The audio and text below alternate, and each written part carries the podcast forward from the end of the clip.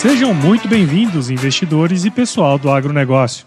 Esta é a série Panorama Econômico e o Agronegócio do podcast EcoAgro Talks, que é oferecido pela EcoAgro e é o resumo da reunião semanal do time da EcoAgro com o economista-chefe Antônio da Luz. Na reunião de guidance, o time se prepara para os desafios da semana que começa, através de trocas de informações macroeconômicas e setoriais, de modo que todos estejam muito bem informados para entregar os melhores resultados tanto para o agronegócio como para os investidores, pois não tem elo mais forte entre o agronegócio e o mercado de capitais do que a Ecoagro. Esse é um Brasil que dá certo e é por isso que estamos aqui.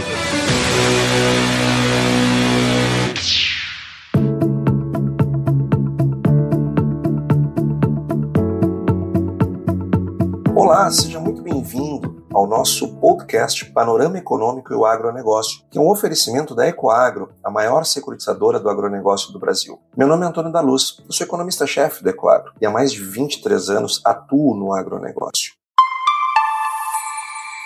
Vamos lá então, pessoal. Hoje é dia 12 de setembro e vamos começar com a grande notícia da semana que passou. Agora, na sexta-feira, foi divulgado o resultado do IPCA de agosto e ele veio dentro daquilo que nós estávamos esperando. Nós, no podcast da semana anterior, é, compartilhamos a nossa expectativa de queda, mais uma deflação agora de 0,33 e a queda foi 0,36, então bastante próximo da nossa expectativa. E foi o segundo mês consecutivo de deflação e trouxe a nossa inflação acumulada em 12 meses, a inflação oficial, que estava em 10,07% no mês passado, no mês de julho, portanto ainda estávamos com dois dígitos, e ela trouxe para 8,73%. Ou seja, em 12 meses estamos com uma inflação de um dígito. E a grande notícia, na minha opinião, nem foi tanto a nova deflação, porque isso, enfim, todo o mercado estava esperando uma nova deflação. Nós, desde julho, já falávamos, é, desde o início de julho, já trazíamos a expectativa de deflação para o mês de agosto, então faz mais de 60 dias que estávamos trabalhando com essa possibilidade. Então, não é aqui que estão as novidades. As novidades e as boas notícias estão na queda qualitativa dos preços. Porque, veja, ok, a deflação, ela, de novo, ela está baseada no setor de transportes, que teve preços é, de novo no mês de agosto é, em quedas. É o caso do gás veicular, que caiu mais de 2%, o óleo diesel caiu quase 4%, o etanol caiu quase 9%, a gasolina caiu quase 12%, e essa queda dos combustíveis puxou o item combustíveis do IPCA por uma, por uma queda de 10,8%. Então, isso fez com que o, o, o grupo transportes tivesse uma queda muito acentuada, 3,37%. Lembrando, tá? Mês passado, no mês de julho, o, o grupo transportes teve uma queda de 4,51%, agora 3,37%. De novo, o grupo transportes puxando com força essa queda, o que tem a ver com as mudanças uh, tributárias ainda uh, fazendo efeito no, nos preços, uh, no grupo transportes em particular, assim como as, as, as, os reajustes agora para baixo dos preços dos combustíveis praticados pela Petrobras, em razão de uma menor combinação de preço do petróleo, do Brent, e com a taxa de câmbio. E quando nós olhamos uh, o comunicação, que também é um, é um, foi um grupo afetado pelas mudanças tributárias e também teve uma deflação, mais de 1% de queda, e o, e o índice geral ficou em 0,36. Bom, então onde é que está a novidade? A novidade é que alimentação e bebidas, o grupo alimentação e bebidas, teve uma alta muito comportada, muito baixa, de 0,24%. Lembrando, mês passado foi 1,30, agora foi 0,24. Uh, o grupo habitação teve uma inflação de 0,10, uh, artigos de residência 0,4, é, o, o, vestuário foi o que subiu um pouco mais, 1,69, mas depois nós temos lá despesas pessoais 0,54, educação 0,61. É, quando despesas pessoais, é, mesmo tendo subido 0,54, isso foi é, menos da metade do que tinha subido em julho. Ou seja, eu quero dizer com isso que nós estamos vendo outros grupos que não foram afetados diretamente, seja por mudanças tributárias, seja por mudanças nos preços dos combustíveis, por reajustes da Petrobras, estes também tiveram uma desaceleração muito importante. Isso, claro, sabemos que combustíveis eles têm um efeito explosivo, tanto para o bem quanto para o mal, é, porque tudo é transportado, então termina tendo um impacto indireto. Agora, claramente, essa desaceleração observada no mês de agosto, ela é resultado da boa política monetária é, praticada pelo Banco Central, que, como nós já dissemos várias vezes, iniciou um ciclo de alta bem antes e hoje nós estamos desfrutando da possibilidade de termos uma inflação de um dígito e desacelerando, e inclusive outros eh, grupos eh, medidos que compõem IPCA desacelerando mesmo com uma inflação lá fora subindo, né? O caso, por isso que acreditamos que o Fed deve continuar subindo os juros eh, nos Estados Unidos, o Banco Central Europeu aumentou 0,75, uma paulada para os padrões europeus, o juro agora nessa semana que passou. Vou falar disso um pouco, agora um pouquinho mais para frente. Só que o que nós estamos vendo, Estados Unidos e Europa é, tendo que subir juros ainda e devem subir juros, eles precisam subir juros. Agora, estes dados, uma observação qualitativa sobre os grupos, vendo uma desaceleração da inflação, isso aqui é resposta à política monetária. Então, em grande medida. Então, aqui mais uma razão, mais uma razão para entendermos que não é necessária uh, uma nova alta dos juros uh, no, uh, praticada pelo Copom na próxima reunião, eh, agora do mês de setembro. Nós não entendemos o que 25 bips vão fazer eh, de diferença agora, neste momento, uma vez que a inflação já está em desaceleração e não é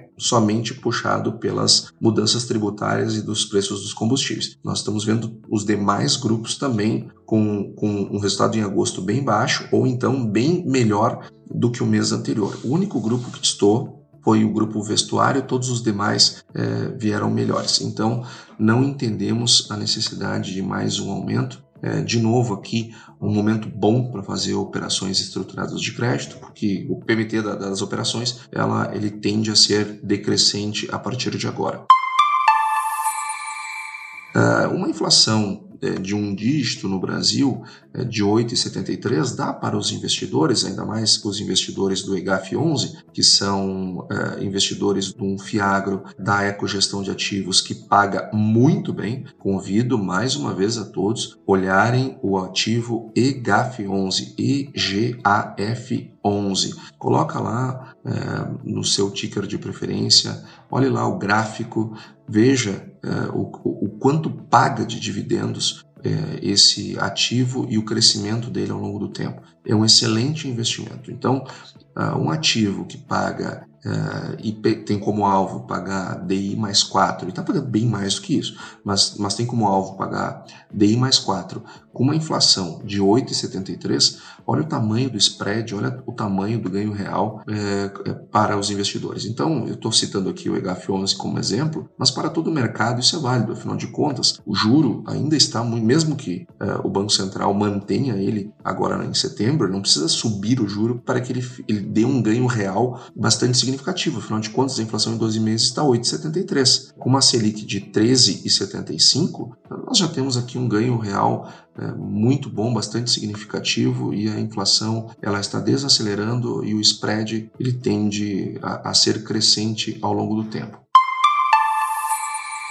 Eu quero trazer aqui também um pouco a, a discussão sobre alimentação sobre o grupo Alimentos e Bebidas, afinal de contas, dada a nossa vinculação com o agronegócio, esse grupo Alimentação e Bebidas, ele, ele, ele performou, teve uma inflação de 0,24, né, uma inflação baixa mesmo para o período. E a alimentação no domicílio, ou seja, aquela que as pessoas ah, compram os produtos ah, nos supermercados para fazer o consumo em casa, ele, ela foi apenas de 0,01, o que puxou para cima esse índice para 0,24 foi a alimentação fora do domicílio, que foi 0,89. Isso tem muito a ver com a inflação ao nível dos serviços. Mas produtos uh, que deram muito o que falar na imprensa, que foi o caso uh, do óleo de soja, por exemplo, teve uma enorme uma queda, mais de 5,5%. Uh, o próprio leite longa-vida uh, também teve queda, caiu uh, 1,78 nesse, nesse mês de agosto. Ou seja, os alimentos uh, desacelerando ou, em alguns casos,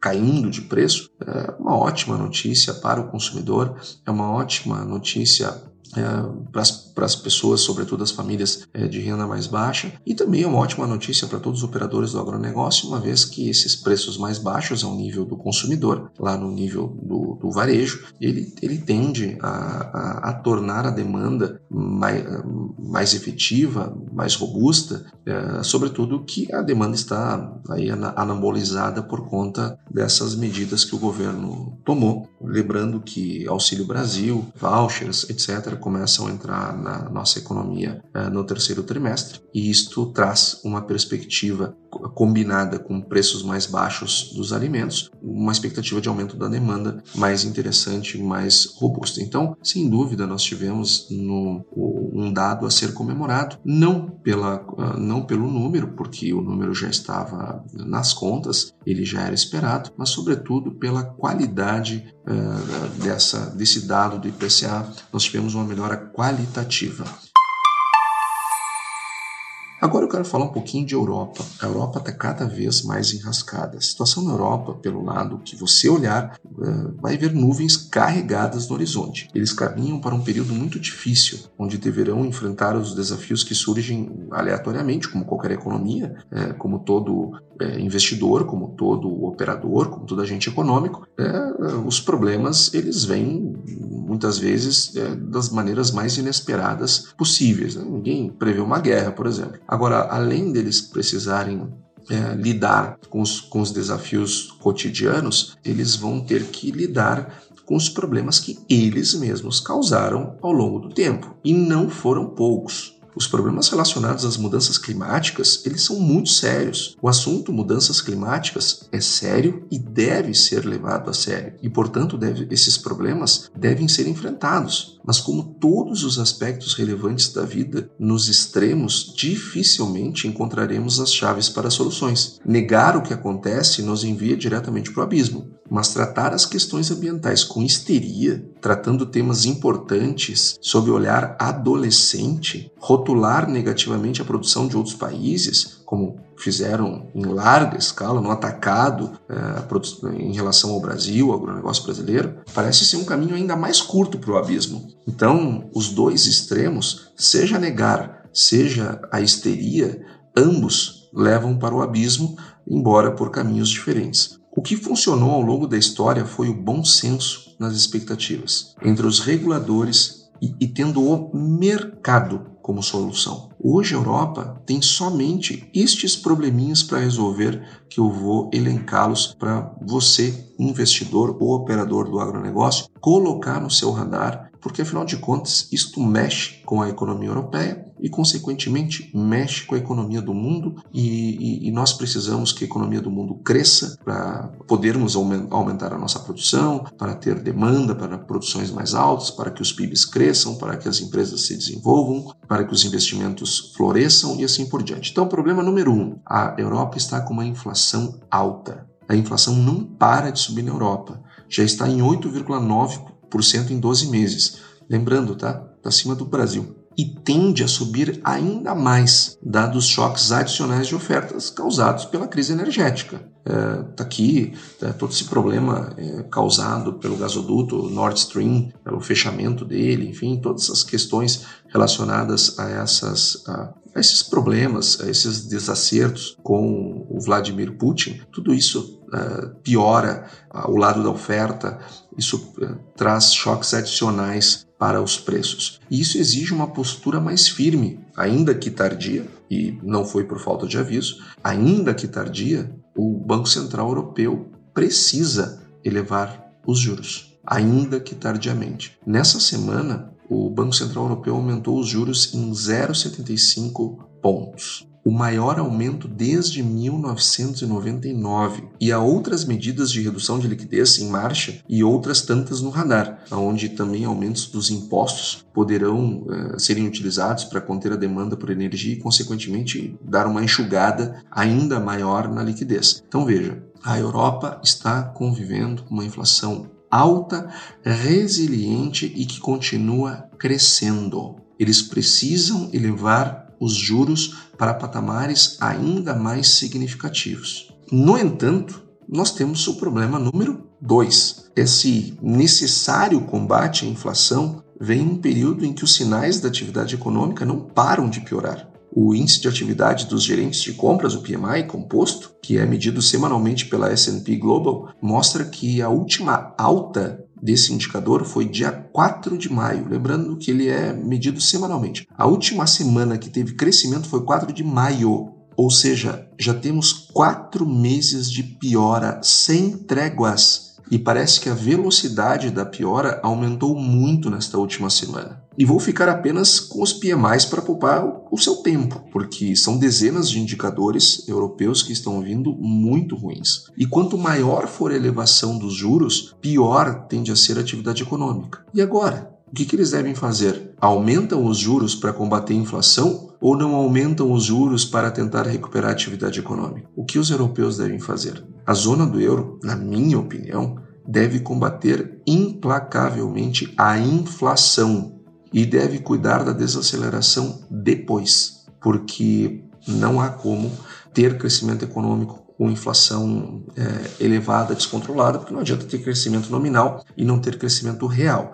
Então, na minha opinião, eles devem é, perseguir o controle da inflação e buscar uma reativação da economia mais lá para frente. E aí então nós temos o problema número 3 a crise energética. A Europa está diante de uma iminente e sem precedentes crise energética por conta da sua opção pela dependência do gás russo, o combustível de transição para uma economia mais verde no futuro, como eles, enfim, cansavam de apregoar, que agora exigirá soluções muito, mas muito sujas e por um bom período. A crise energética torna a solução de retomada da economia ainda mais difícil e o fator Vladimir Putin é, digamos assim, uma variável exógena no crescimento econômico europeu. Agora, são escolhas é, e, e, escolhas que agora eles são reféns das suas, das suas é, escolhas. Né? Cada um planta, é, vai colher o que planta. E voltando à questão do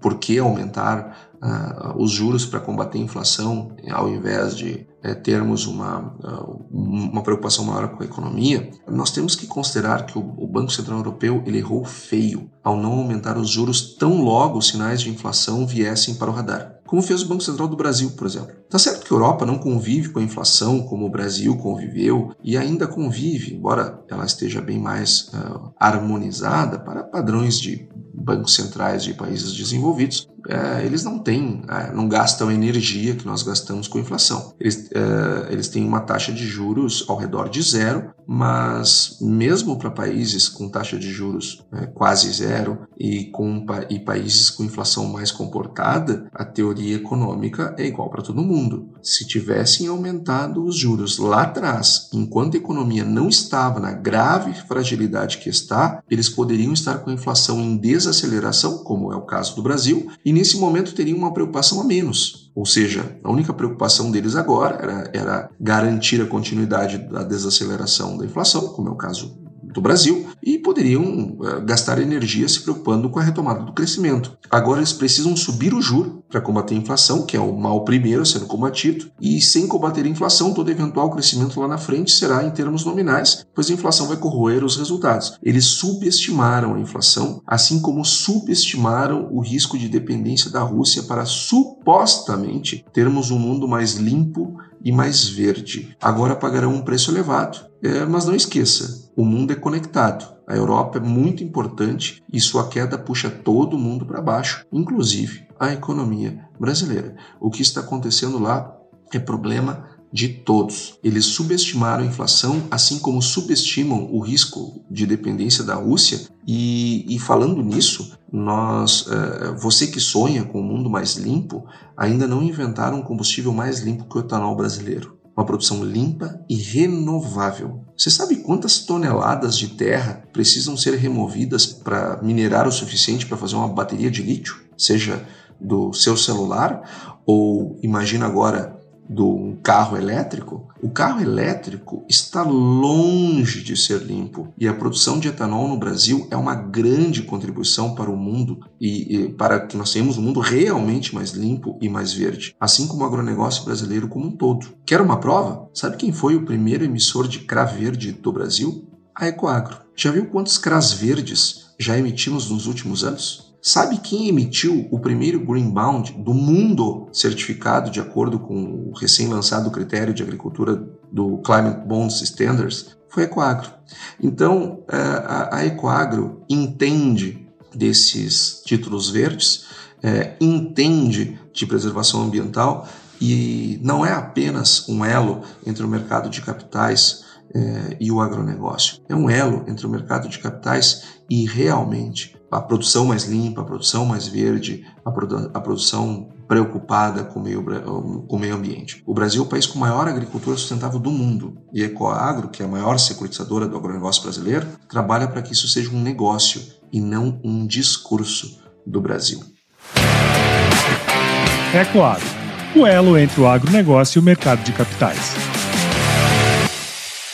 Agora, pessoal, nós vamos falar do nosso panorama do agronegócio. E eu quero voltar com, o Crop Progress é, e trazer os dados dessa semana. Na semana passada eu falei da piora que nós estávamos observando a partir dos levantamentos do USDA para as condições das lavouras americanas. Então, olhando para o percentual de, de lavouras em condições ótimas ou excelentes, nós tivemos algumas mudanças importantes. A começar, a grande cultura americana, que é o milho, nós tivemos uma nova piora semanal. Lembra que no podcast da semana passada eu falei que o, o ano, o desenvolvimento da lavoura no ano de 2022 tinha atingido um nível igual a 2019, que tinha sido até então o pior agosto dos últimos cinco anos? Pois bem, pessoal, infelizmente a, a primeira semana de setembro trouxe um dado para 2022 pior do que 2019, ou seja,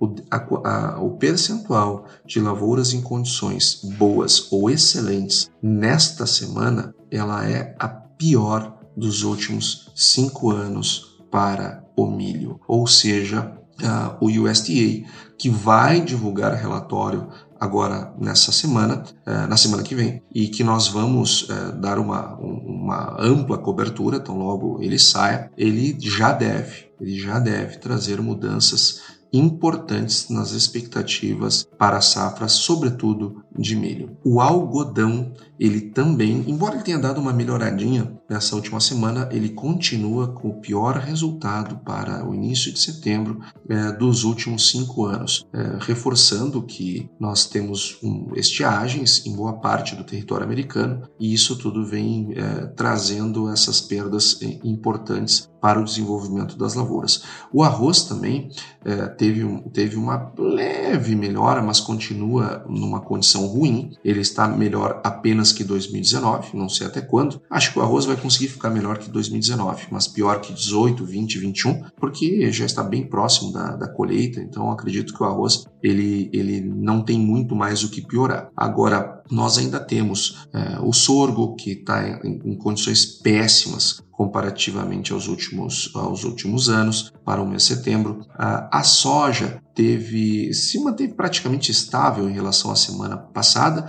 E isto inclusive eu, eu vi notícias falando que o crop progress tinha trazido é, uma, um, bons sinais enfim. Não só se for para a soja né gente que ficou igual da semana passada. Para o milho e para os demais produtos é, os maiores produtos americanos as perdas foram é, bastante importantes. Então, nós agora estamos uh, aos poucos virando a nossa expectativa, o nosso olhar do hemisfério norte para o hemisfério sul. Então, uh, estamos caminhando uh, para um período que se aproxima da colheita nos Estados Unidos, no hemisfério norte. Como falamos uh, no podcast da semana passada, nós tivemos, estamos com, uma, com problemas graves na China, na Índia, na Europa, nos Estados Unidos, está todo mundo tendo problemas. Só que agora, aos poucos, à medida que a, a, a colheita começa a entrar no radar no hemisfério norte, as, as incertezas começam a ficar menores. Então, a respeito do tamanho da safra, e o mercado começa a olhar para o hemisfério sul, sobretudo, sobretudo para o Brasil. Então, a partir de agora, as expectativas de safra elas vão ser cada vez mais relevantes para a formação dos preços das commodities agropecuárias.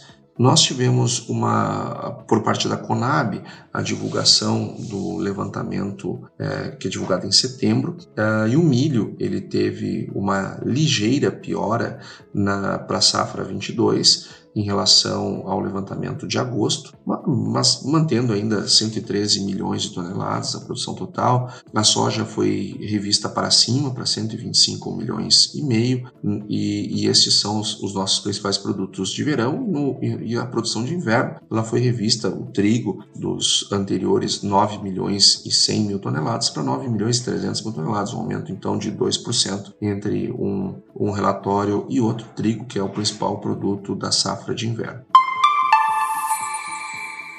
E essa semana, então, pessoal, olhando para nossa agenda, nós vamos ter uh, no Brasil o destaque vai ser o IBCBR, do, do, Banco Central, que imaginamos trazer um dado robusto para o crescimento também, agora no mês de agosto, um crescimento em relação ao mês anterior. Nós temos também dados ainda aqui de julho para o setor de serviços, mas ele é importante para a formação uh, do carregamento do crescimento, sobretudo do PIB. Olhando, dando um olhar mais para frente, nós temos a divulgação do IGP-10, uh, eh, muito importante, e, e para o IGP-10 de setembro, onde nós esperamos que tenha uma nova deflação. Uh, no cenário internacional, internacional, nós temos uh, a inflação ao consumidor né, referente a agosto nos Estados Unidos, o CPI nos Estados Unidos, que vai ser divulgado na terça-feira, um dado super importante e que vai ser é, e que vai ser provavelmente o principal dado é, sobre o qual o Fed vai se debruçar para tomar a decisão da próxima decisão de juros de setembro, referente a setembro. Na quinta-feira, nós temos os dados de varejo e produção industrial de agosto, que também serão divulgados pelos Estados Unidos, assim como para a China. Isso é muito importante porque nós temos que monitorar o que está acontecendo no crescimento econômico mundial, a recessão, temos que ver de onde é que ela vem, como ela vem, quando ela vem e se ela vai ficar concentrada na Europa ou se ela vai se espalhar mais rápido nos Estados Unidos é, e quem sabe desacelerar um pouco a China. Na Europa, a produção industrial ela vem na quarta-feira e a produção industrial europeia é muito afetada por esses, esses problemas é, energéticos é, que o continente vive. Então, de novo, um ponto importante para monitorarmos. Pessoal, esse foi o podcast dessa semana. Desejo a todos ótimos negócios é, e, e, e nos encontramos na próxima segunda, bem cedo, na semana que vem. Um abraço, ótimos negócios a todos. E aí, você gostou desse podcast? Se gostou, considere compartilhar este episódio com alguma pessoa que irá se beneficiar deste conteúdo e nos ajude a alcançar mais pessoas. O roteiro e apresentação deste episódio foi do economista-chefe da Ecoagro, Antônio da Luz, a produção do Paulo Ozaki e a edição do Sr. A. Saiba mais sobre a Ecoagro em www.ecoagro.agr.br. Ecoagro, o elo entre o agronegócio e o mercado de capitais.